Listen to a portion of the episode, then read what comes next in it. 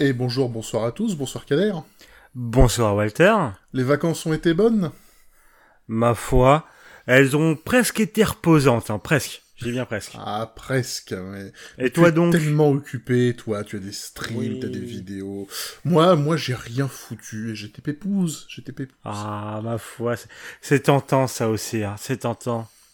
Ah ouais, on en a besoin de temps en temps. Surtout que cette année, niveau passe-temps, on a vraiment de quoi faire. Parce que... Ah, il y a, il y a beaucoup de trucs. Ah là, Ah, cette a- année, c'est, c'est, c'est un peu une année de fou. On en parlera en décembre. Mais bref, euh, donc petit retour de, de nos vacances, et on a voulu reprendre avec un petit truc un peu sympa, un peu léger. Oui, le, le petit sujet, on se dit, ah tiens, c'est marrant, celui-là, on l'a pas encore fait. Et euh, bah donc, euh, bah donc c'est parti, hein, on va vous parler des meilleurs débuts de jeux vidéo. Voilà, un petit truc sympa, promis, juste après, la haine revient. Oui, bon, ça, elle finit toujours par revenir. Mais là, voilà, on y va tranquillement, on, y va, on va être sympa, et on va parler des trucs qui font plaisir. Voilà. Eh bien, je te laisse commencer. Bah très bien, et vous, tout est bien que moi, quand on parle de jeux vidéo, il y a une saga qui revient souvent, et en top 5, donc en cinquième position, je vais vous parler de Final Fantasy, mais pas de celui d'habitude. Là, je vais vous parler de Final Fantasy VI. Non, parce que le début du 14, c'est pas du tout le meilleur. Euh, loin de là. Ah non, pas du tout, non. Loin de là. Alors que Final Fantasy VI, alors certains auraient dit, mais attends, tu parles pas du 7 C'est vrai que la Bombing Mission est assez emblématique, mais moi j'ai toujours été subjugué par le début de Final Fantasy VI, avec ce personnage inconnu, que l'on- voilà, c'est vraiment, on ne connaît pas cette jeune femme aux cheveux verts, ou blonde en fonction de la, de la version de l'artwork, euh, qui, euh, qui ne parle pas et qui est emporté dans des, armures, dans des armures Magitech, avec une musique sublime, dans un paysage avec le mode 7 de la Super Nintendo, qui avance dans une plaine enneigée vers un village, qui attaque ce village. C'est la bagarre. Puis, puis après, on a ces, ces fameux Biggs et Wedge qui nous accompagnent. Et on affronte finalement une créature qui nous fait nous poser des questions. Et vraiment, moi, ce début de Final Fantasy VI, il m'a hook complètement. C'est pour ça que je trouve que c'est l'un des meilleurs de la série et l'un des meilleurs du jeu vidéo et que je le retiens plus que la Bombing Mission, bien qu'elle soit très emblématique. Le début d'FF6 est très sympa, d'autant qu'il jure un petit peu avec euh, avec les Final Fantasy d'avant, parce que, alors, euh, à moins que je me trompe, mais euh, le 6 fait nettement plus steampunk que, que les autres, on est bien d'accord. Oui, oui, il est complètement dans une ambiance steampunk. euh, Voilà, là où, là où les autres étaient dans la, dans la fantasy classique. Il y avait déjà des éléments comme les airships. euh, Oui, il y a des pouvaient- éléments. Mais, Voilà. euh, Mais là, c'est beaucoup plus ancré dans le steampunk, en effet. et ça avait fait cette petite différence. En plus de ça, juste après cette intro, bon bah il y a la fameuse intro de Kefka qui est, qui est ultra emblématique. En effet. Le FF6 euh, lance pas trop mal l'intrigue, je suis d'accord. Ensuite, c'est pas le Final Fantasy qui m'a le plus marqué au niveau de son début, mais on en parlera plus tard. eh bien, très bien, je te propose de, de nous commencer ton top. Eh bien, alors vous allez vous rendre compte d'une chose au fil de mon top, c'est que malgré le fait que je sois un vieux con aigri, je suis résolument un moderniste. C'est pour ça qu'il y a beaucoup de, de jeux très très très récents dans mon top, même si pour mon numéro 5, j'ai triché. Puisqu'il s'agit de Hogwarts Legacy, l'héritage de Poudlard, sorti en 2023, développé par Avalanche Software et édité par Warner Games. Alors, pourquoi je le mets là? Parce que j'imagine que tu te poses les questions, mon cher Kader, parce que tu dois te dire, mais attends, le, le début d'Hogwarts Legacy, bah attends, il se passe quoi? On s'en fout un peu, en fait, du scénario. Pour le coup, je l'ai vu en stream et oui, ça m'avait l'air d'être un peu OSF, mais je t'en prie. On s'en fout, en fait. C'est un fait. On s'en fout. Mais, pour moi, c'est un jeu qui est impressionnant par le ressenti qu'il donne. Et c'est pour ça que c'est un petit peu triché. Mais Hogwarts Legacy, je pense que 80% des joueurs ont fait comme moi. Ils ont joué quelques heures, ils ont été émerveillés, et puis au bout d'un moment, ils ont arrêté. Et c'est dû à un truc qui est propre à ce jeu-là, et qui, je pense, est pratiquement impossible à reproduire dans aucun autre jeu. Quand tu lances ce jeu, tu viens réveiller. C'est pas le jeu en, lui-même qui qui fait que c'est un excellent début, c'est l'univers qui est retranscrit. Ce jeu réussit parfaitement à te faire croire que t'es un étudiant de Poudlard. Il arrive parfaitement à te faire croire que Poudlard existe. Il arrive parfaitement à te faire croire que tu vis dans le monde de Harry Potter. Et tant que tu y crois, tu joues à ce jeu et t'es émerveillé. Au bout d'un moment, ça finit par s'estomper et par disparaître, et tu te rends compte que, bon, d'un point de vue gameplay, t'as rapidement fait le tour. Euh, les, les, personnages sont pas foufous, l'histoire en elle-même est pas faux folle. Il y a beaucoup de choses qui... Ça aurait pu être un jeu absolument exceptionnel. Au final, il a juste été un bon jeu qui, pendant plusieurs heures, fait vivre un rêve éveillé à ceux qui ont grandi avec Harry Potter, ce qui a été un peu mon cas. Et euh, j'ai été obligé de le mettre là, parce que bordel de merde, les étoiles que j'avais dans les yeux quand je découvrais le château de Poudlard comme si j'étais un élève, ça a pas de prix. Donc lui, c'est un petit peu triché. Euh, les autres jeux seront un peu plus classiques, on va dire. Mais euh, voilà, là c'est... Non, mais je, je, comprends tout à fait ce que tu veux dire, pour le coup. Euh, dans le sens, bon, moi j'y ai pas joué, euh, mais c'est globalement le ressenti que pas mal de gens autour de moi ont eu. Et ça s'est vu, hein. tout le monde sur les premières heures, est en mode, ouais, c'est, le GOTY, c'est le meilleur jeu de l'univers, c'est trop bien, c'est waouh, l'effet waouh, vraiment. Pour au final, bon, qu'après, euh, je, je, connais deux personnes qui ont fini le jeu, quoi. Euh, mais c'est vrai que j'ai l'impression que l'effet, ouais, je suis un élève de Poudlard, a l'air de fonctionner euh, complètement, quoi. Ah, ça fonctionne à merveille. Et, euh... et c'est ça qui te transporte, quoi. Donc c'est... Bah, mine de rien, je fais comme si le jeu y était pour rien, que c'était l'univers qui était pour quelque chose, mais enfin, si ça marche, c'est parce que sur ce point, le jeu est magnifiquement bien travaillé. C'est dommage qu'il soit pas magnifiquement bien travaillé euh, de la même manière sur d'autres points. Mais bon, le jeu parfait n'existe pas, et c'est certainement pas Hogwarts Legacy qui l'est. Peut-être le 2 le sera-t-il, sait-on jamais, s'il y a un 2. Inch'Allah, comme on dit, hein. Inch'Allah. Eh ben, écoute. Eh ben, let's go numéro 4. Let's go numéro 4. Et je vais parler d'un jeu que je pense que tu auras au moins un représentant de la série dans ton top. Et je pense que ce sera celui-là, mais à voir. Euh, je vais parler de God of War, sorti en 2018 par le Santa Monica Studio, euh, qui nous sert parmi les intros les plus efficaces qui m'ait été donné de voir dans un jeu vidéo. Mais ça, on en a déjà un peu parlé dans le podcast où je disais que euh, la First Hour Experience de God of War est incroyable, le problème, c'est que c'est la meilleure heure du jeu. Mais on n'est pas dans la même mesure que sur un Hogwarts Legacy, parce que God of War, t'as quand même envie de finir le jeu. euh, parce qu'à côté, il y a quand même d'autres trucs bien. Mais vraiment, cette première heure sur God of War 2018, où t'arrives, tu découvres un Kratos différent que le Kratos que t'as connu, si t'as déjà joué à un God of War avant, avant ça. Euh, tu découvres un contexte où t'es là, tu fais, ah ouais, enfin, tu vois un Kratos père avec un enfant vivant, ce qui n'arrive pas souvent. Euh, tu, euh, et tu le découvres. Ah, c'est vrai, il a pas un bon track record jusque-là. Ah, la dernière, il lui est arrivé de trois bricoles. Voilà. Euh, tu, le découvres en deuil. Et là, tu fais, ah, quand même, ouais, c'est intéressant. Tu vois quand même qu'il qu'il souffre un peu, qu'il essaye avec son fils, même s'il est très maladroit avec son fils Atreus. Tu découvres ce fils Atreus et t'es intrigué, tu dis mais attends, c'est quoi le bail avec Atreus? Parce que du coup euh, c'est quand même du coup un dieu, un demi-dieu, demi demi je sais pas quoi, voilà. T'es intrigué, donc t'as envie d'aller plus loin. Et en plus, il y a Baldur. Et il y a Baldur. donc tu vois, contre Baldur, ouais. ça, ah c'est que toi, toi tu vis ta petite vie tranquille, tu dois, tu vas juste partir vite fait en mission, euh, jeter les cendres de ta femme. A priori, rien de foufou. Hein, euh, tu te dis, bon, en 10 minutes, c'est réglé, on vient pour le goûter, quoi. Sauf que là, débarque Baldur. Et Baldur, bah, c'est, c'est, c'est le personnage, dis, ah bon, tu te dis pas qu'il en impose la première fois que tu le vois quand même. Enfin, genre, euh, les 10 premières frames où tu le vois. Alors, tu te dis, bon, comparé à Kratos, c'est, c'est, c'est un petit freluquet, quoi. Et là, c'est la bagarre. Et là, tu vois que Baldur, c'est pas un petit rigolo. Et ça se tape. Et ça se tape.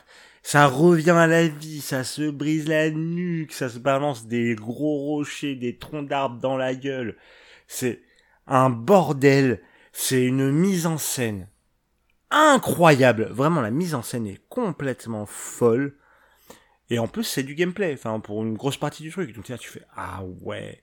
Et vraiment, t'es, complètement hook sur euh, ce que, bah, sur cette First Hour Experience, où t'es là, tu fais, putain, ouais. Non, carrément. Carrément, je, je suis conquis euh, par ce début de God of War. Mais bon, c'est la meilleure heure du jeu, quoi. Alors, God of War va-t-il venir dans mon top plus tard? On verra bien. J'ai pas grand chose de plus à rajouter pour l'instant, en tout cas. Euh, c'est vrai que bah, le plus gros problème de ce passage-là, c'est que c'est le meilleur passage de God of War 2018. C'est indéniable. Voilà, c'est ça veut pas dire qu'il n'y a pas de bon passage. Hein. Le passage, notamment, on récupère les lames du chaos, c'est voilà, le, jeu a parfaitement conscience de ce qu'il est en train de faire, hein, c'est-à-dire euh, faire une scène emblématique et récupérer un artefact emblématique chargé d'histoire particulièrement sombre, et le joue, très bien avec. Mais euh, même cette scène qui est géniale pendant 15-20 minutes, bah, comparée à cette intro d'une heure, hein, qui est génialissime sur tous les points, bah voilà, le, meilleur passage du jeu, et... Euh, on va voir si j'aurai d'autres choses à redire dessus. Eh bien, je t'en prie pour ton quatrième. Alors, j'ai dit que tout allait être... Que, enfin, que beaucoup d'éléments de mon top allaient être assez récents. Il y a quand même un truc qui est très vieux. C'est très classique. C'est tellement classique, je suis même pas sûr que tu y as pensé. Il s'agit de Super Mario Bros. Premier du nom. effectivement. Effectivement, je pas... je l'ai pas dans mon top. Et, développé en 1985. Oui, oui, oui, j'étais pas né. Euh, donc par, des, par Nintendo évidemment. Et le premier jeu, on va dire un très très grand succès, qui s'intitule Mario. Hein. c'est pas le premier jeu où il y a Mario puisqu'il y avait le jeu d'arcade Donkey Kong avant, qui introduisait Mario et Donkey Kong. Mais là, on est sur le premier jeu Mario tel qu'on connaît Mario, le jeu 2D sur la NES avec euh, le champignon, la fleur, le fait de se jeter sur le drapeau avant le château, cette petite merde de Todd qui nous dit merci Mario mais la princesse est dans un autre château, va te faire foutre. Bref, un jeu qui a juste lancé la mode des platformers sur console, une mode qui allait durer quelques années, à une époque où on était tous persuadés que faire un jeu de plateforme en 2D sur PC, c'était techniquement impossible. Les temps ont changé. Mais euh, pourquoi j'en parle? Parce que il ah, y a un truc qui va vraiment ressortir dans, dans tous les jeux dont on va parler, je suppose du moins, c'est qu'on est surtout marqué par un début de narration, par le début d'une histoire. Et l'histoire dans Super Mario Bros. Bon, vous voyez pas là parce que c'est du podcast audio, mais je fais le signe de coussi coussa avec ma main. C'est pas vraiment le truc qui caractérise Super Mario. Même les Mario 3D, hein, l'histoire à chaque fois c'est un prétexte, on s'en fout quoi. Bah, j'ai voulu parler de ce jeu parce que le premier niveau de Super Mario Bros. est généralement considéré comme étant une putain de maestria en termes de level design. Et à cette époque-là, bah, sur console, il n'y avait pas beaucoup plus de choses que tu pouvais te permettre de faire. Tu n'avais pas beaucoup plus de narration à faire, ce genre de choses. On est au balbutiement du jeu, du jeu vidéo encore. Et euh, tout ce que tu peux transmettre, c'est par du level design et du game design.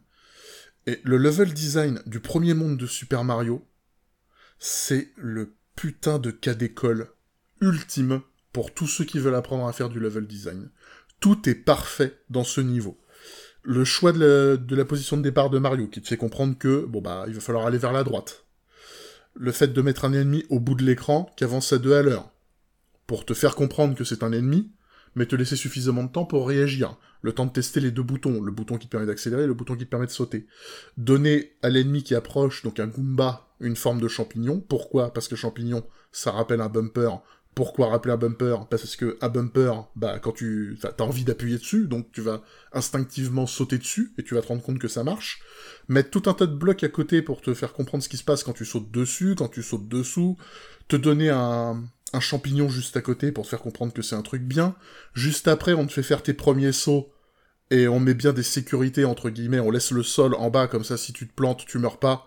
Puis un peu plus loin, t'as un petit saut à faire, mais là on met du vide en dessous parce qu'on considère que t'as compris et on va te, montrer que bah il y a des sauts que tu vas devoir réussir, sinon tu meurs et tu recommences.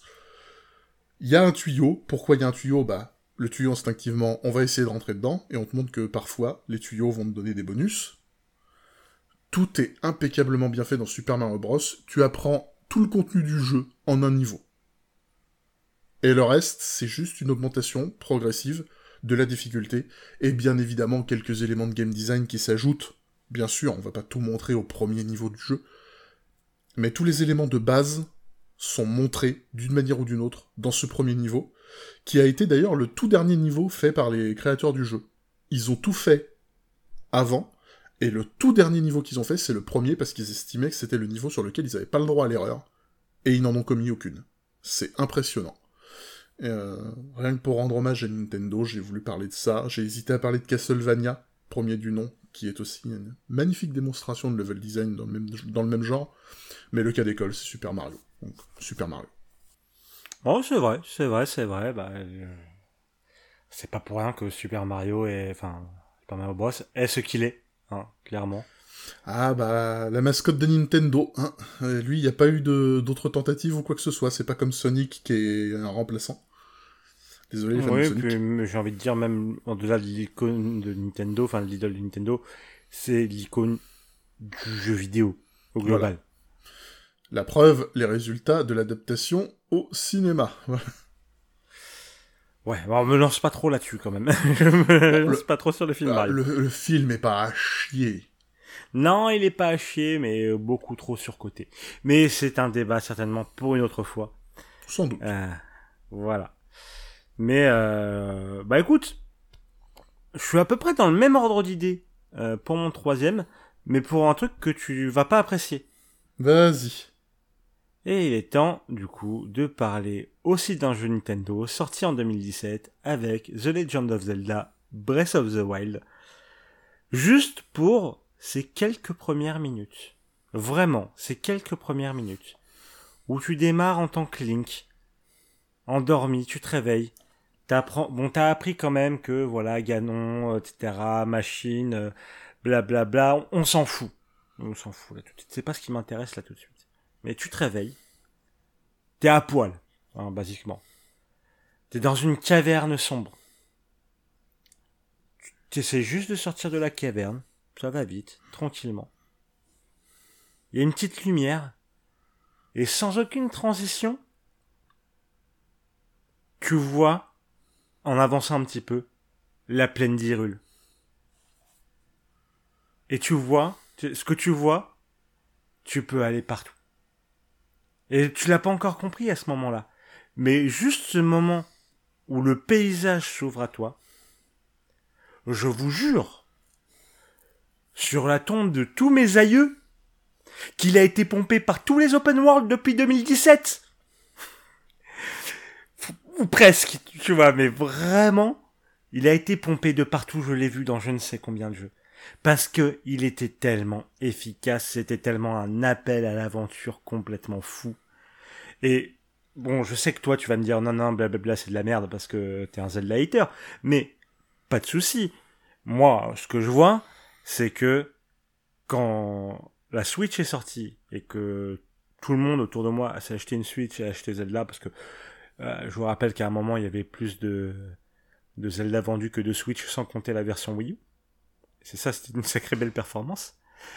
Euh, tout le monde était là en mode ok, j'ai eu un putain de wow effect, quoi. Juste sur ce passage-là qui est dans les premières minutes de ce Zelda Breath of the Wild qui finalement te dit ce que tu vas vivre. Une putain d'aventure, voilà où tu peux aller, tu peux aller où tu veux, vas-y. Et du coup, j'adore ce passage et je pense vraiment que c'est une masterclass, euh, vu à tel point, à quel point il a été pompé, euh, que ce début de Zelda Breath of the Wild. Il faut pas grand chose, mais bon, admettons. Alors, je ne suis pas un hater de Zelda, c'est complètement faux. J'aime bien trop les Zelda. Un, hater de Breath of the Wild. Même pas. Breath of the Wild, j'ai jamais dit que c'était de la merde, j'ai toujours dit que c'était surcoté et que c'était plutôt moyen. J'ai jamais dit que c'était de la merde. Euh, il y a de... notamment l'idée de base derrière Breath of the Wild est une des meilleures idées qu'on ait vues dans les jeux vidéo depuis pas mal d'années. Je trouve juste qu'elle est mal exécutée. Mais je suis pas un hater de Zelda, loin de là. Euh, et surtout pas de Breath of the Wild. Bon, pour moi, le meilleur Zelda 3D, c'est pas un Zelda. Mais le meilleur Zelda-like 3D n'est pas un Zelda. Alors, rien que quand je dis ça, tous les fans de Nintendo, ils...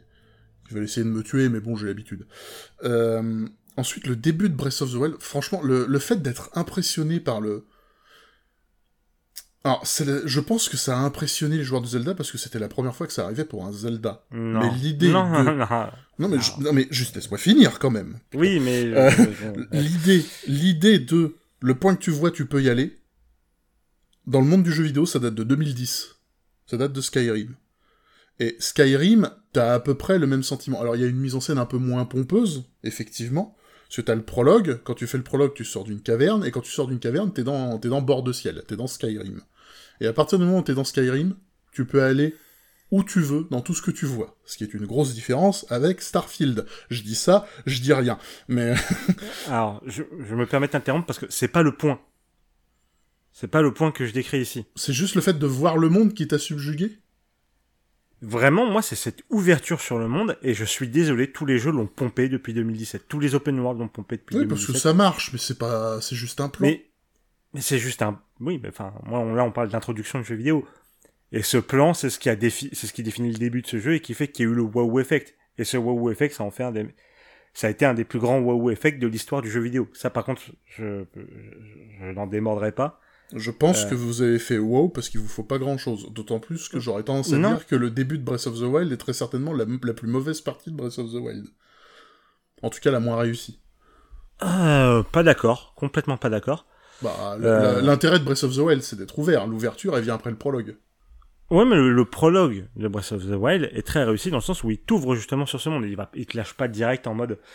euh, tu vois, même Skyrim, tu dis oui, tu peux aller où tu veux. Bon, déjà, euh, justement, Skyrim, tu ne le comprends pas au début que tu peux aller où tu veux. Clairement pas. Donc c'est pour ça que moi, je, la comparaison Skyrim, je la trouve pas forcément pertinente. Euh, non, je suis désolé, t'arrives dans Skyrim au début, t'es là, tu, bon, tu, tu sors de la caverne, tu fais bon, ok, bon, bah je vais aller par là, mais tu te dis pas, enfin, quand, quand tu, à ce moment-là, tu te dis pas, ok, c'est tout un monde qui s'ouvre à moi. T'as pas la mise en scène qui l'appuie, c'est vrai. Même si dans les faits, c'est là. Mais dans les faits, oui, bien sûr, tu peux aller où tu veux, bon, euh, beaucoup moins librement que, que, dans un, que dans un Breath of the Wild, mais nonobstant, nonobstant, tu peux quand même le faire. Euh, mais moi, ce que j'appuie, c'est vraiment, on a, t'arrives, t'as, cette petite mise en scène, cette petite musique qui est parmi les plus grands appels à l'aventure euh, que j'ai vu dans un jeu vidéo. Faut pas grand chose, mais bref. Oui, bon, bah, très bien, allons-y, continuons. Continuons. Il n'y aura pas de Zelda dans mon top, je vous préviens, même si j'aurais pu mettre le début de... Non. Non, je vais même pas finir ma phrase. Bref, mon numéro 3, bon, ça va être beaucoup plus classique de mon côté, désolé, euh, puisqu'on va parler de Bioshock. Ah, je l'imaginais plus haut dans ton top, tu vois. Oh non, j'ai été beaucoup plus impressionné plus récemment. Euh, Bioshock, c'est quand même un début ultra emblématique. C'est un jeu qui est sorti en 2007, développé et édité par 2K Games. Et Bioshock, bon bah, je pense qu'on peut raisonnablement dire que le monologue d'ouverture de Bioshock est un des meilleurs monologues de l'histoire du jeu vidéo. Ça t'apprend tellement de choses, ça te fait réfléchir sur tellement de choses, pour un, un monologue de 30 secondes. Au début du jeu, on incarne quelqu'un qui de toute évidence s'appelle Jack, qui a un accident d'avion. L'avion s'écrase au milieu de l'océan, pas très loin d'un phare. Et quand il se réfugie dans le phare, il se rend compte qu'il y a une sorte d'ascenseur qui l'emmène dans les profondeurs. Et alors qu'il va vers les profondeurs, il y a un écran de, cinéma des années 50, un mi- un miniature, qui se déploie devant lui, où il y a Andrew Ryan qui fait un petit monologue où il explique que pour fuir le monde qu'il trouve injuste, il a créé quelque chose d'impossible, il a créé une ville sous-marine qui s'appelle Rapture. Et il décrit l'idéal de Rapture, qui est un idéal anarchique, purement, euh, vraiment le pur idéal anarchique, c'est pas un terme péjoratif, c'est une, vision politique. Le, fait qu'on soit tous libres de faire un peu ce qu'on veut, tant qu'on n'empiète pas non plus sur les autres. Euh, c'est vraiment cet idéal qui est mis en avant. Le fait que, en rentrant dans cette ville, tu peux rentrer en étant n'importe qui, mais si tu travailles énormément pour quelque chose de bien, la ville pourrait aller jusqu'à t'appartenir complètement. C'est l'idéal de selon, selon Ryan. Et pour cette époque, tu vois une ville sous-marine qui est magnifique, qui en impose, excellente musique, excellent discours, excellent doublage, et tout ce qui se passe en plus dans la demi-heure qui suit ne fait que t'accrocher un petit peu plus à cet univers. Tu vois qu'en gros, Rapture s'est complètement effondré, qu'il y a des êtres humains bizarrement, enfin, on va dire, à posséder un peu bizarres qui sont à la recherche de, quelque chose d'étrange qu'on appelle la dent.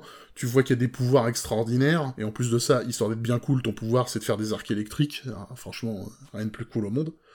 Euh, la, première fois que tu croises la route de le de l'ennemi emblématique de Bioshock qui est le protecteur, là t'as un wow effect, là t'es vraiment surpris.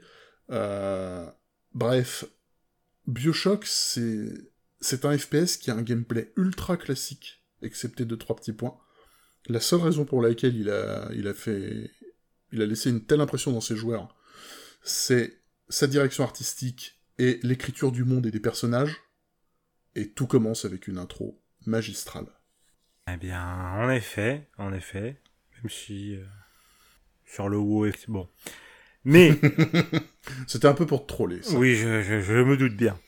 Mais euh... oh, j'en dirais pas plus. J'en dirais pas plus. Ok. voilà. Allez, ton numéro 2 du coup Mon numéro 2, et on va parler euh, bah, d'un jeu pareil, assez emblématique en termes d'intro du jeu vidéo, euh, qui en a choqué plus d'un. Je vais bien sûr parler euh, de The Last of Us de Naughty Dog, sorti en 2013. donc, je... Donc, que vous connaissez certainement, à l'intro que vous connaissez certainement, parce qu'au pire, vous avez certainement regardé la série, j'imagine. Hein, il y a plus grand monde, je pense, qui ne connaît pas le début de The Last of Us. Hein, c'est comme le Je suis ton père. Euh, c'est plutôt connu avec, du coup, Joël, donc un, un jeune euh, américain euh, qui euh, élève sa fille qui est un petit peu sassy, un petit peu rigolote. On l'aime bien quand, quand on la découvre pendant quelques minutes. Et sauf que là arrive, bah, si je puis dire, euh, l'apocalypse. avec euh, des gens infectés par des champignons qui se mettent à se bouffer euh, et à essayer d'attaquer et tuer à peu près n'importe qui qui n'est pas encore un champignon. Et du coup, bah, Joël avec son frère essaye de se sauver avec sa fille. Et euh, au moment où, enfin, ils ont un accident, bien sûr, et au moment où ils arrivent à peu près à sortir de la ville, euh, ils sont arrêtés par un militaire qui leur tire dessus pour empêcher que l'épidémie euh, se répande. Et à ce moment-là, sa fille décède et on retrouve Joël 20 ans plus tard, ou 15 ans, je ne sais plus, on s'en fout, euh, qui donc est devenu un vieux monsieur aigri. Et, euh, et cette intro, bah putain, qu'est-ce qu'elle marche bien. Parce que, bon, soyons honnêtes, euh, t'achètes le jeu The Last of Us à l'époque, c'est plutôt, tu l'achètes plutôt en physique sur PS3. Sur la jaquette, il y a pas la fille d'Ellie. De, il y a pas la fille de Joël. Il y a Ellie. Donc tu lances le jeu et tu commences euh, par incarner la fille de Joël. Tu sais que ça va mal finir. Tu le sais. tu sais que cette histoire, bon, il n'y a pas encore les zombies, ça pue. Ça pue. Et effectivement, elle meurt. Tu le sais que ça va arriver. Et pourtant, ça marche, putain. Ça marche parce que tu t'y es attaché à cette petite. Tu te dis, tu te dis putain, ouais, merde. Merde, quoi, merde. Et tu vois la peine dans les yeux de Joël. Et tu le vois quand, quand tu le revois 20 ans plus tard que ça s'est pas arrangé. Ça s'est pas arrangé. Et c'est pour ça que cette intro, euh, bon, elle est très très très souvent citée dans les intros de jeux vidéo qui, sont qui sont au top du top quoi. Alors, c'est incontestablement particulièrement réussi. J'aurais franchement de mon point de vue, c'est enfin pour moi uniquement, point de vue purement subjectif, c'est pas mémorable parce que c'est beaucoup trop prévisible. Mais malgré son côté prévisible, oui, ça reste extrêmement bien fait, il n'y a rien à redire à ça, euh, le jeu commence très bien. Euh, J'aurais tendance à dire que sa fin est beaucoup plus beaucoup Ah, la plus fin est- percutante et beaucoup plus intéressante, mais bon, ensuite, ça- entre euh, savoir lancer un jeu et savoir le terminer, c'est deux combats très très différents, et la fin de The Last of Us... Ouais, là, on a un wow effect, ah, c'est bon, c'est bon, c'est pas du troll, là. Non, mais euh, oui. Mais bon, là Voilà. aujourd'hui, on parle des intros. Et en l'occurrence, Aujourd'hui, on parle des intros, et l'intro de... si cette intro de The Last of Us avait pas été aussi efficace, je pense pas qu'on en aurait tant parlé de la fin parce que pas tant de monde aurait été jusqu'au bout. Je suis pas sûr. Ah, moi je pense. On sous-estime hein, à quel point les gens, euh, si l'intro fonctionne pas, ils s'arrêtent. hein. Ah ça, je suis d'accord, mais pour moi, elle fonctionne. De là à dire qu'elle est extraordinairement géniale, euh, bah, enfin, Bah honnêtement, euh, je, Ah, je bah, ça dépend, ça dépend de, ça dépend en gros de. Je- pour ma part, quand j'ai tendance à prédire les choses, c'est un peu, ça, souffle un peu pour moi, tu vois, le, fait Bah, de, je- que les choses comp- soient lisibles. alors je comprends tout à fait ce que tu veux dire, mais dans, mais moi je prends le truc dans le sens inverse. Si malgré le fait que j'ai réussi à prévoir le truc, les émotions fonctionnent complètement, bah c'est qu'il a gagné le jeu. Je pense pas que ce soit si difficile de faire ressentir une émotion. Je pense vraiment pas que ce soit si difficile que ça. Ensuite, ça ne change rien au fait que, malgré son côté prévisible, l'intro de The Last of Us est faite à la perfection. Et, qu'il vaut mieux avoir une excellente intro prévisible qu'une intro qui te surprend et qui en fait vaut, de la merde. C'est pareil pour les conclusions. Merci 12 minutes. Je dis ça, je dis rien. Euh, Enfin, mais... Non, je, je vois, je comprends pourquoi t'en parles. Ensuite, pour moi, l'intro de The Last of Us, c'est une bonne intro. Mais euh, ça va pas plus loin que ça, entre guillemets. Mais C'est c'est purement du ressenti. Non, mais ça c'est chacun son ressenti. Comme je m'attends à la voir crever quand elle meurt, je m'en fous, quoi. Je me dis, le jeu commence. Ah non, moi, même le- rien qu'en le revoyant en série, j'étais j'étais au fond du gouffre. hein, donc, euh, Ah, j'ai pas Ouais. compris comment les gens étaient au fond du gouffre euh, en voyant la série, mais bon, enfin, c'était pour moi, c'est- tu vois, c'est- c'est c'est mon truc qui fait que c'est tellement prévisible. Je me dis putain, mais c'est tellement prévisible. Non, mais c'est juste que t'es aigri. Non, c'est pas une question d'aigreur, c'est complètement faux. C'est Ouais, juste que t'es aigri. Non, non, c'est complètement faux. Allez. À ton tour pour ton numéro 2 Alors, mon numéro 2, eh ben, on va parler de God of War Ragnarok, Ah. euh, développé en 2022, enfin, sorti en 2022, développé par Santa Monica Studio, édité par Sony, la suite de God of War 2018. Alors, si je peux juste dire, moi, je m'attendais, je m'attendais à ce que tu parles de God of War, mais je pensais que tu parlais de God of War 3. Euh, non, honnêtement, non. Ouais, mais je- Euh, alors God je- of War, oui, il fallait forcément en parler à un moment ou un autre. Mais euh, je trouve que, pour moi, le match était serré entre God of War 2018 et God of War Ragnarok. Euh, sur- L'intro de, de God of War 3, c'est ultra épique. T'as un super combat. Mais bon, Ouais, c'est juste que le début de God of War 3, ça pourrait être euh, le, le grand épique final euh, de n'importe quel autre jeu vidéo. bah d'ailleurs, c'est le grand épique final du 2. Oui, oui. Donc, voilà. Euh, mais, mais bon, je, je trouve que le début de God of War 2018 et God of War Ragnarok sont, sont beaucoup plus complets, en fait. God of War 3, ouais, t'es hypé, ouais, t'as envie de casser du dieu. Dans God of War 2018, t'as envie de casser du dieu parce que t'as ce résidu de God of War 3 qui est encore là. Mais t'as surtout, tu découvres surtout de nouveaux personnages, t'as envie de suivre Atreus, tu découvres Baldur, même si tu sais pas que c'est Baldur à ce moment-là. Euh, t'as plein de, de découvertes qui viennent. God of War Ragnarok, il réussit à faire quelque chose qui est tout aussi difficile que le jeu précédent. Le jeu précédent, il devait te vendre, il devait réussir à te vendre quelque chose de nouveau. C'est très difficile. Ce que doit faire Ragnarok, c'est, on va te faire la suite du truc nouveau, et ça va quand même être intéressant. Et tout ce qui se passe le temps d'une heure et demie de jeu dans God of War Ragnarok, moi, me, surprend au plus haut point. Si ça n'avait pas été God of War Ragnarok à la deuxième position, ça aurait été God of War tout court. Quoi qu'il arrive, c'était la deuxième position. Peut considérer que God of War tout court était à ma troisième place, quoi. C'est juste que je vais éviter les redondances. Mais le début de God of War Ragnarok, c'est quoi? Première chose qui se passe dans le jeu, juste le premier plan. Le, le- God of War 2018, ça commençait par quoi? Ça commençait par Atreus qui doit prouver ce qu'il vaut en chassant, une, chassant un, cerf.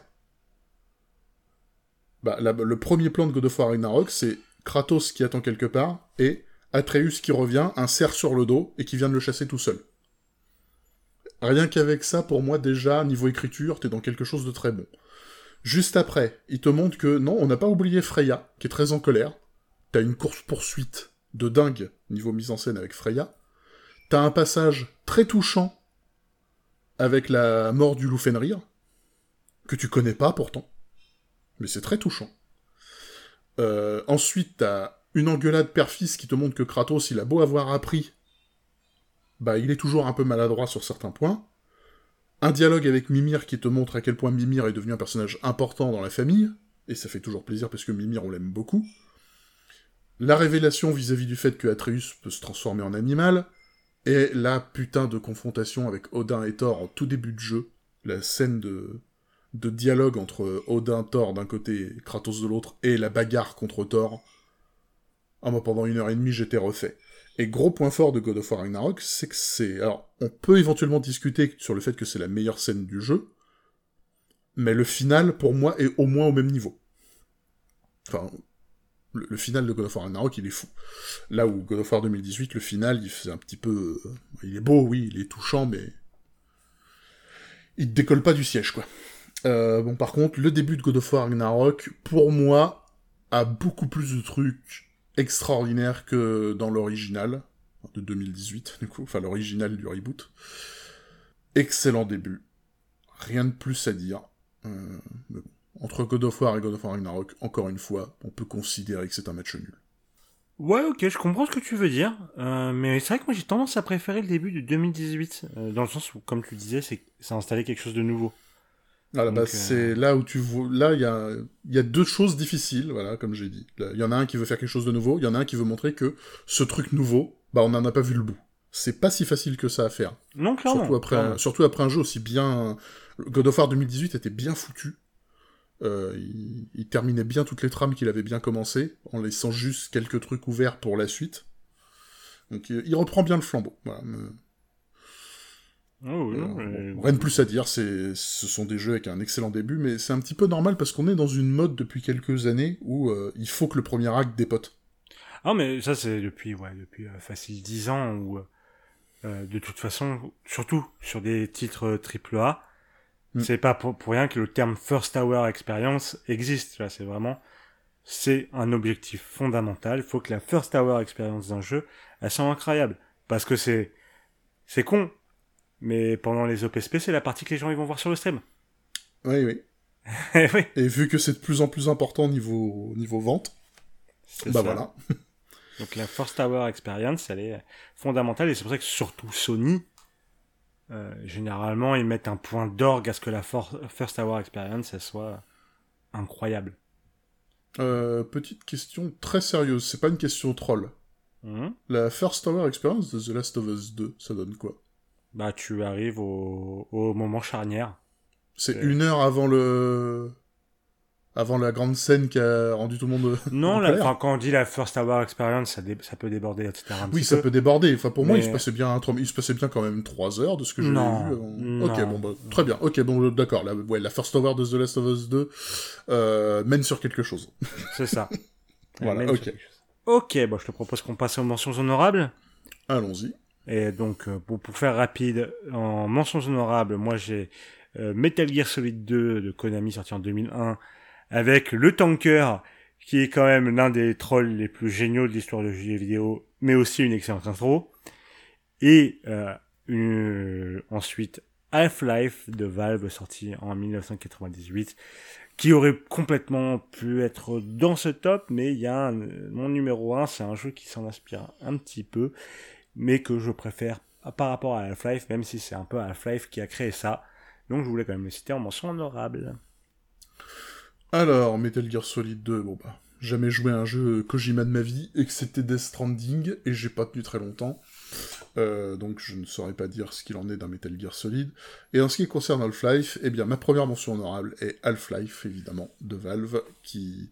Alors, faudrait que je regarde les dates, Comparé à Metal Gear Solid 1, c'est sorti avant ou après? Euh, Je crois que c'est la même année les deux. Parce que Half-Life, bah du coup, dans ces cas-là, on peut dire que Half-Life fait un, petit peu ce que Metal Gear Solid 1 a fait, même si Metal Gear Solid le fait évidemment beaucoup plus et sur toute la durée du jeu, c'est que le début d'Half-Life te donne l'impression que c'est un film. Hmm, oui. Et, c'était l'une des nouveautés. En plus d'être le premier FPS avec de l'action, qui te proposait une- un scénario, etc. Et c'est pour ça que c'est inoubliable. Enfin voilà, fin de la petite parenthèse. Mon autre mention honorable, eh ben, c'est Metroid Prime 2. Euh, Mm. Je vais pas rentrer dans les détails pourquoi, parce que ça demanderait beaucoup trop de temps. Mais on a le petit mystère, on a pour une fois une bonne raison de pourquoi Samus perd ses putains de pouvoirs au début. Je crois que c'était la première fois qu'on avait une bonne explication. Et on a une scène magistrale. Euh, donc la première rencontre avec le, le grand méchant du jeu, hein, qui est Dark Samus. Et cette scène, elle est magistrale parce que le nombre d'informations transmises le temps d'une minute dans une scène où il n'y a ni texte ni dialogue, chapeau. Ok, ok, ok. Euh, donc oui, enfin, c'est Met- Metroid Prime 2, bon j'avoue que j'y ai même pas pensé moi, mais c'est vrai que- Oh, ça m'étonne pas, mais... Mais bon, bon bah je te propose euh, qu'on passe à nos numéro 1. Allons-y. Et donc, euh, je vais vous parler de Bioshock, de 2K Games, sorti en 2007. Hein, voilà. Euh, il n'était pas encore sorti, donc vous vous doutez bien que c'était là. Euh, pourquoi? Bah, Walter en vrai un peu tout dit. Mais moi, vraiment, ce, ce monologue d'introduction, mais j'ai mis beaucoup, beaucoup de temps à m'en remettre. Vraiment. Vraiment, c'était... euh, assez fou, surtout pour l'époque. Et, et- et voilà, je dis, bon, c'est quand même très inspiré de, de Half-Life dans les faits, pas le monologue en lui-même, mais l'introduction. Voilà, le FPS un peu immersive sim. Euh, bon, parce que ne nous mentons pas, Bioshock, c'est un immersive sim dans les faits. Oui. Euh, et euh, ça, ça, ça- vraiment, toute, toute cette intro, tu sais, même le fait que tu, tu te réveilles, t'es dans l'eau, fais mais qu'est-ce qui se passe, what the fuck? Euh, Enfin, c'est, c'est, c'est, il y a une ambiance, il y a une ambiance, et tu, tu rentres dans cette, ambiance, tu comprends, tu vas dans le phare, tu comprends pas ce qui se passe, et là on te balance ce dialogue, enfin ce, ce monologue masterclass, et là tu fais waouh, dans quel jeu j'arrive? Et vraiment, moi, je, quand, enfin, quand avec Walter, on s'est dit, vas-y, viens, on fait stop, bah, je suis désolé, mais le premier truc qui m'est venu, moi, je me suis dit, bah, putain, bah, Bio- Bioshock, oui. Bioshock. Pourtant, le, le jeu, c'est pas du tout un de mes jeux préférés de la vie, hein. Je, l'aime beaucoup, je le trouve excellentissime. Il a fait des choses incroyables et, je, j'ai pas de problème à le dire que c'est un des jeux les plus marquants de l'univers et que je l'aime beaucoup. Mais c'est pas, c'est pas, voilà, c'est pas mon, voilà, mon, le, truc à moi, tu vois, vraiment. Mais je le, je l'ai fait, je le referai dans ma vie parce que c'est important, etc. Pas de souci. Mais pourtant, cette intro, je suis désolé, je la trouve, mais complètement folle. Et bon, ce qui arrive ensuite, il y a aussi des trucs complètement folles par rapport au médium, et on en parlera un jour. Même si on n'en a pas, vu- je crois qu'on en a déjà un petit peu parlé. Euh, mais vraiment la dinguerie, la dinguerie, euh, la dinguerie de fou. Je ne crois pas qu'on ait parlé de... Du, du- de ce qu'on peut raisonnablement décrire comme étant le meilleur moment de Bioshock. Enfin, sauf si on considère que c'est son début. Mais le, le moment qui fait que Bioshock est resté à tout jamais gravé dans les mémoires. Pour moi, en plus de son début, c'est un autre moment qui a beaucoup plus tard. et dont on va pas parler aussi euh, ici. Je crois pas qu'on en ait parlé, parce que ce serait un peu dommage d'en parler d'une certaine manière. Ce serait intéressant d'en mais- parler, mais ce serait dommage. Bon, ensuite, le jeu, il date de 2007, hein, donc... euh, Ouais, mais bon. mais, euh, un truc, euh, un truc qui est intéressant de voir avec Bioshock, c'est que l'intro de Bioshock et l'intro de Bioshock Infinite, Bioshock 3 pour les intimes, bah en soi c'est à peu près la même idée. Pourtant c'est tellement infiniment mieux dans Bioshock. C'est- Ah. Et c'est alors que normalement bah c'est le même studio, c'est il y a un truc dans hein. Bioshock. Voilà, mais il y a un truc dans Bioshock qui fait que ça marche beaucoup mieux. En plus de la qualité du... bah, Il y a la qualité du monologue d'Andrew Ryan et le doublage qui va avec. C'est le... le... Ça, ça doit- ça doit être surtout ça d'ailleurs l'élément le plus important parce que le monologue d'Andrew Ryan, même quand je lis le texte, quand je, quand je lis le texte du monologue, je, j'entends le j'entends sa voix. J'entends sa voix, j'entends, je vois la mise en scène. Et j'ai envie d'aller dans Rapture. Ce qui est une sale idée. sach- C'est une sale idée, mais quand t'écoutes ce monologue, t'as envie d'y aller. Oui. Ensuite, tu sais pas qu'il y a un connard qui s'appelle Fontaine et qui a foutu la merde. Mais ça, c'est autre chose. Mais euh... ah, c'est un début incroyable. Ouais, vraiment, moi, il m'a, ce début m'a marqué à tout jamais. J'ose le dire. J'ose le dire. Eh ben, à mon tour de parler d'un début qui m'a marqué à tout jamais. Je t'en prie. Bon, bah, à tout jamais, c'était il y a pas longtemps. ouais, je, sais très bien, je sais très bien.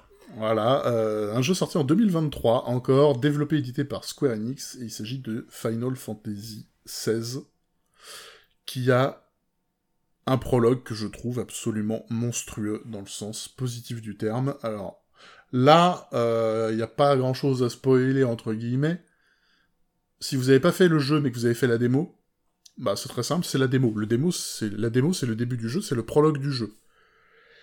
Et quel prologue, putain, mais waouh, euh, j'ai eu vraiment peur pendant un bon moment que le prologue soit le meilleur moment du jeu.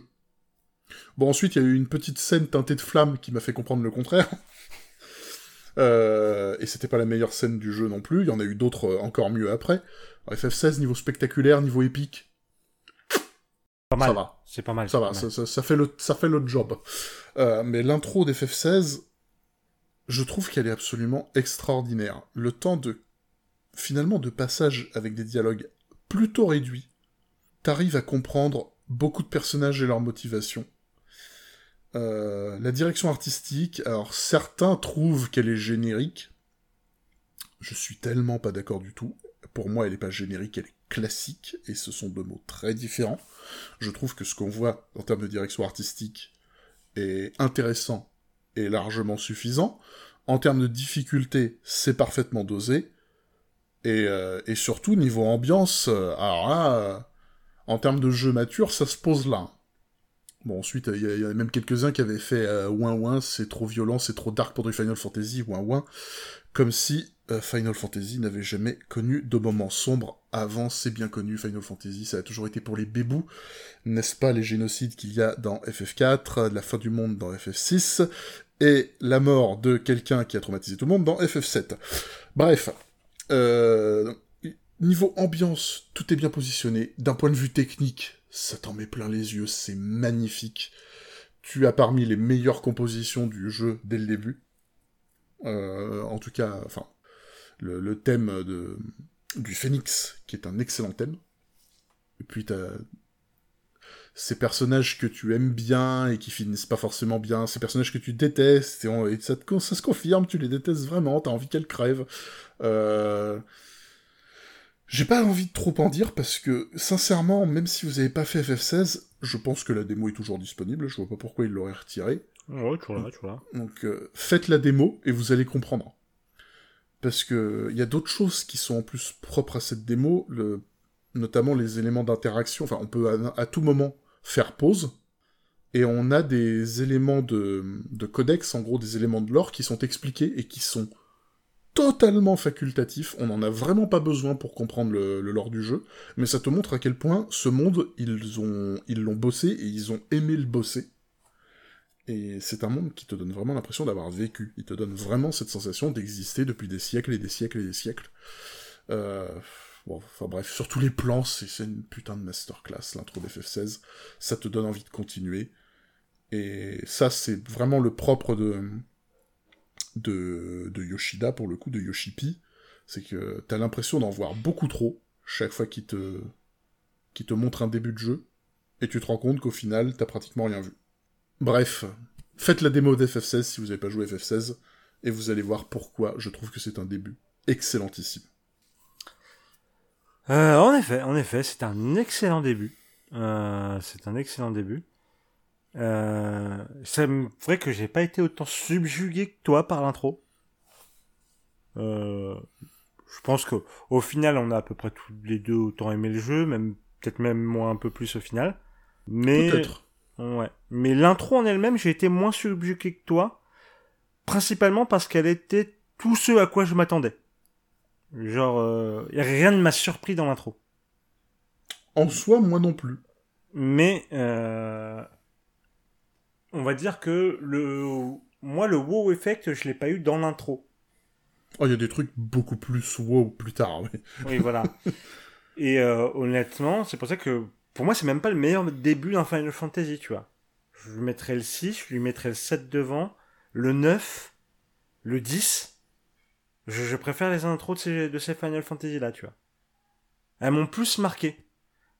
Là, c'est, enfin, ce FF16, il est certainement, l'intro est certainement peut-être mieux construite, mais j'étais pas là en mode, enfin, j'étais très content de la faire, et j'étais en mode, ouais, c'est, super cool, c'est génial, etc. Mais, euh, j'ai pas eu ce truc, eu, bon, à part euh, Torgal, parce que Torgal, il est trop mignon, surtout quand c'est Best un boy. Voilà. Euh, j'ai eu mes petites surprises, bien sûr. J'étais en mode waouh, ça, ok, genre, enfin, à la, basiquement à la toute fin de, de la, de la démo. Mais il y a d'autres intros de Final Fantasy que je préfère, pour le coup. Ce que je peux comprendre. Non, ensuite, je pense que tous ceux qui ont découvert. Alors. Final Fantasy, je connais depuis longtemps, mais j'ai jamais été un grand fan, en vérité. J'ai commencé à vraiment énormément apprécier Final Fantasy depuis le 7. Enfin, pardon, depuis le 7 Remake, c'est pour vous dire. Euh, je pense que ceux qui ont découvert Final Fantasy sur le tard, comme moi, préféraient largement une intro à la FF16 que qu'à l'ancienne. Je pense que, ce, comme t'as dit, c'est sans doute mieux construit, il y a beaucoup plus de, choses qui sont transmises avec, euh, avec une meilleure maîtrise. C'est dû euh, bah, au temps. Le fait qu'on évolue, qu'on s'améliore, on est censé s'améliorer au fil du temps. Donc voilà, pour moi, ça a vraiment été no-brainer, et franchement, quand j'ai vu cette démo, je me suis immédiatement dit, c'est le meilleur début de jeu auquel j'ai jamais joué. J'ai jamais hésité à- là-dessus, quoi. Et preuve en est, il y en a plein qui nous ont cassé les couilles avec Tears of the Kingdom en disant hey, Gotti, Gotti, no brain, Gotti. Eh ben, le nombre de personnes qui ont réagi beaucoup trop vite, soit dit en passant, hein, juste avec la démo d'FF16 en disant bah finalement c'est FF16 qui va être le Gotti, ça va l'éclater.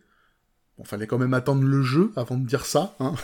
Mais euh, rien que ce, ce prologue, il y avait beaucoup de gens qui avaient sorti une vidéo pour dire je pensais que Zelda serait le Gotti, maintenant je suis vraiment pas sûr. Moi ça m'a fait plaisir. Je dis ça, je dis rien, ça me fait plaisir. Mm, J'aurais aimé. J'aurais Moi j'aurais j'aurais aimé dire que FF16 est un Gotti incontestable, même si j'ai beaucoup beaucoup beaucoup aimé le jeu, c'est pas le cas. On, on, en verra, on en reparlera quand on discutera du Gotti. Voilà, mais je vous invite à aller regarder ma vidéo sur ma chaîne YouTube Trafiction où je vous parle de FF16. Hein, voilà. J'espère que j'ai des trucs pas trop inintéressants, mais j'espère que non. Euh, où je vous parle un peu de pourquoi autant FF16. Je peux comprendre qu'on le trouve décevant, même s'il a d'énormes qualités et d'énormes défauts. Autant putain, j'espère vraiment que le prochain jeu de Yoshipi, s'il part de cette base, ça va être un putain de banger. Qui Qu'il lui parte de sera cette base, il part, il- qu'il parte de cette base, qu'il se lâche, et c'est Mm. bon. C'est ça. On parlera du GOTY en décembre, comme d'habitude. Ne vous inquiétez pas. Promis. Ce sera Promis. pas le dernier épisode cette année, mais promis. Alors, euh, bah très bien, moi, je vous propose qu'on fasse un petit recap. Eh bien, à toi l'honneur. Eh bien, en première po- enfin en cinquième position plutôt, Final Fantasy VI. En quatrième, God of War. En troisième, Zelda Breath of the Wild. En deuxième, The Last of Us. Et en premier, Bioshock. Et de mon côté, en cinquième place, Hogwarts Legacy pour la sensation de vie dans le monde d'Harry Potter. En quatrième place, le premier niveau du premier jeu Super Mario Bros, masterclass de level design. Numéro 3, Bioshock pour le monologue d'Andrew Ryan principalement. Numéro 2, toute l'intro de God of War Ragnarok. Et numéro 1, toute l'intro de Final Fantasy 16. Maintenant, la Ma- haine. Oui. Et là, voilà. Enfin, la haine. Bon, moi, vu le sujet, je dirais quand même, faudra qu'on se maîtrise un peu parce que ça peut être très méchant. Parce que ça, ça peut devenir personnel, vu le sujet. M'en fous. Euh, Donc, bon, dans deux semaines, on revient vers vous en vous parlant des pires choix de casting. Et voilà, faut, faudra pas, faudra pas qu'on aille personnellement sur les acteurs, quand même. Voilà, un, peu de respect quand même. M'en fous. bah, au bout d'un moment, euh, si l'acteur choisi a été nul, il a été nul. On a le droit de le dire. ça. Oui, mais voilà. euh, avec respect, avec respect. On va pas faire, euh, on va pas faire revivre à Jake Lloyd ce qu'il a vécu pendant dix ans. Oui, voilà. Voilà. Même si on va sans doute parler de lui. Bref. je sais même pas honnêtement, mais. Je sais même pas. Parce que c'est Franchement. Oui, mais bon. C'est un peu facile, quoi. Gardons ça, gardons ça pendant deux semaines. Euh, N'hésitez pas à nous suivre sur nos différents réseaux. Euh, et surtout, soyez là dans deux semaines, ça va être rigolo. Merci beaucoup Walter. Merci beaucoup, Kader. Des bisous. Des bisous.